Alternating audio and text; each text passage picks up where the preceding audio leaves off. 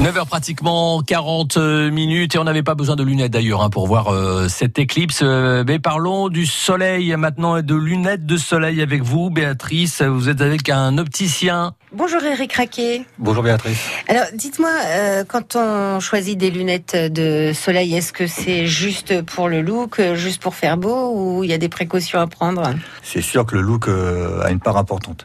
Mais il y a forcément des précautions à prendre sur la qualité du verre, sur la teinte du verre sur l'intensité de la coloration, sur le matériau suivant l'activité. Alors vous êtes en train de me dire que par exemple, euh, on va mettre des lunettes euh, avec certains verres euh, si on est à la mer et puis si on conduit. Tout à fait. Prenons l'exemple de la mer. La mer, souvent, il y a le sable. Le sable, on sait que ça va avoir des effets néfastes sur l'état de surface du verre si on n'y prend pas attention. Donc pour la mer, je conseillerais plutôt des verres minéraux qui sont bien plus résistants à la rayure. Ah oui, d'accord, ok. Un verre organique va se rayer très très vite. Je crois qu'il y a des verres aussi qu'on peut pas mettre en conduisant. Alors l'intensité maximum autorisé à la conduite est la catégorie 3. Si on veut un usage typiquement euh, mer ou montagne, alors on peut monter une intensité 4. Mais là, on, ne peut pas, conduire, avec. Par exemple, si on fait du bateau ou si on fait de l'escalade, ce sont des lunettes qu'on ne mettra pas en conduisant. Ça, c'est très important de le dire.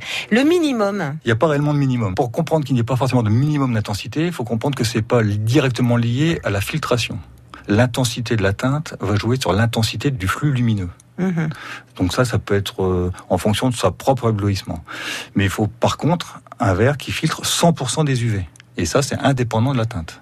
C'est une propriété intrinsèque du matériau. Merci Eric Raquet. Et merci pour tous ces bons conseils. Béatrice, on vous retrouve dans quelques instants.